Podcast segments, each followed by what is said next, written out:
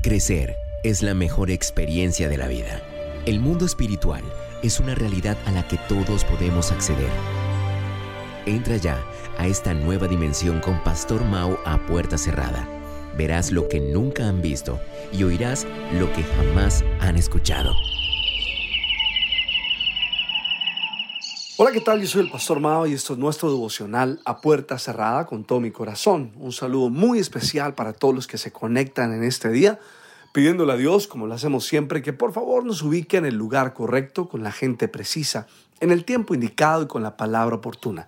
Y que llene nuestro corazón de su paz, también de su dirección, para que podamos hacer su buena, perfecta y agradable voluntad de manera práctica en el día de hoy.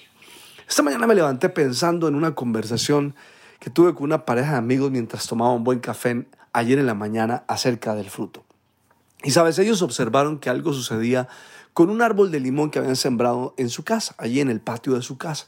Y se dieron cuenta de un fenómeno, que cuando el árbol daba frutos, si no los tomaban, si no los arrancaban, el árbol se pasmaba, es decir, dejaba de dar fruto.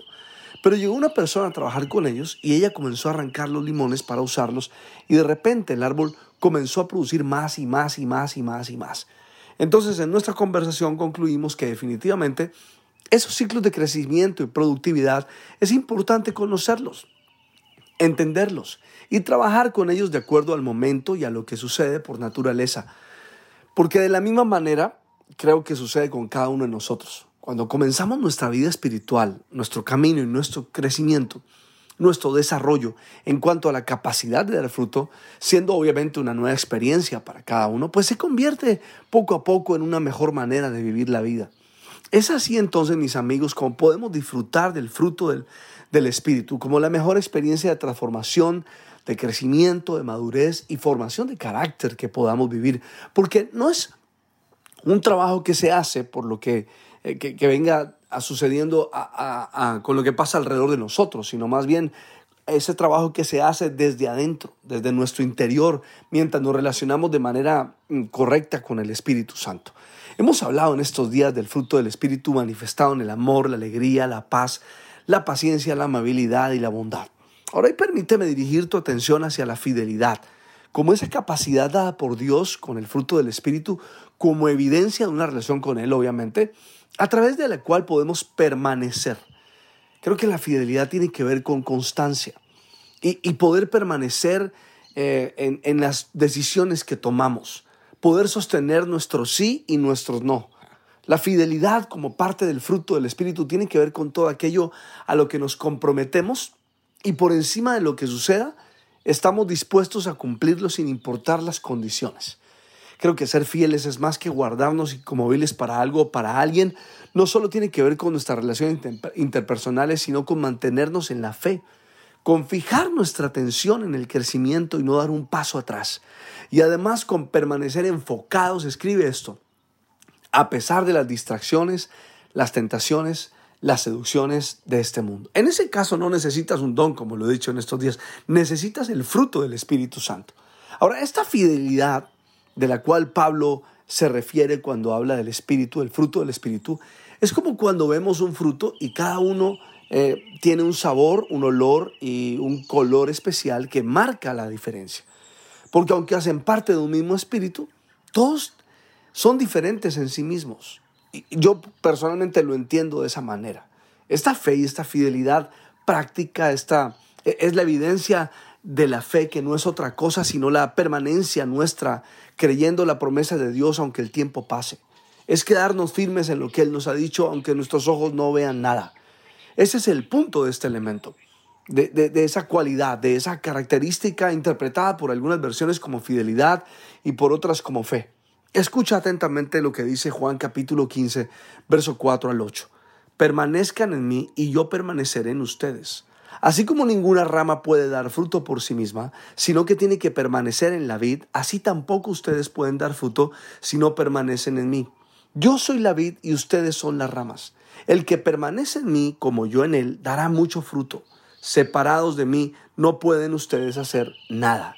El que no permanece en mí es desechado y se seca, como las ramas que se recogen, se arrojan al fuego y se queman. Si permanecen en mí y mis palabras permanecen en ustedes, pidan lo que quieran y se les concederá. Mi Padre es glorificado cuando ustedes dan mucho fruto y muestran así que son mis discípulos. O sea, todo este contexto está hablando realmente, y hay que resaltar la palabra permanecer, permanecer. Cualquiera que lea esta, este texto con calma se debe preguntar, ¿y cómo hago para permanecer? Allí están mis fuerzas, mi capacidad, mi experiencia reflejada. Pues la verdad no. Lo que debe salir a la luz es la fe o la fidelidad en acción que nos da todo lo que necesitamos para permanecer sin vacilar y poder hacer que este Juan capítulo 15, eh, verso 4 al 8, sea una realidad en nuestra vida. Que podamos experimentar esa relación de la cual habla allí y poder ver ese fruto manifestándose a través de nosotros en todas sus condiciones, en todas sus, sus experiencias sus expresiones y en este caso con la fidelidad. Creo que es importante leer esta palabra para comprender mucho más sus implicaciones y el por qué sí podemos manifestar la fidelidad. Segunda de Timoteo capítulo 2 verso 13. Si somos infieles, Él sigue siendo fiel, ya que no puede negarse a sí mismo. O sea que esa fidelidad hace parte de la naturaleza, del Espíritu de Dios con el cual nos relacionamos todos los días. Y aunque tú y yo caigamos, aunque tú y yo fallemos, Él sigue siendo fiel. Entonces podríamos decir, tú puedes ser fiel. Mira, hablemos de la fidelidad entonces, eh, pensando desde, desde, nuestra condición como hijos de Dios. Entonces seremos fieles. Para los, para los noviados, para los casados, para los que están relacionados de, una u otra manera con su pareja, sean fieles, porfa. Si eres un empleado, si eres una, una persona que trabaja en algún lugar, sé fiel a tu trabajo, sé fiel a tu jefe. Sé fiel al lugar donde estás. Si eres miembro de una iglesia, sé fiel a esa, a esa congregación. Sé fiel a la responsabilidad que te delegaron. En fin, Dios espera que seamos fieles, donde quiera que nos encontremos dedicados a lo que sea que estemos haciendo, que se manifieste en nosotros en los próximos días esa fidelidad como parte del fruto del Espíritu. Llévalo a la práctica y verás lo que va a suceder. Le pido al Padre, al Hijo y al Espíritu Santo que nos bendiga de una manera súper especial. Soy el Pastor Mao y esto es nuestro devocional a puerta cerrada. Que pases un día súper extraordinario.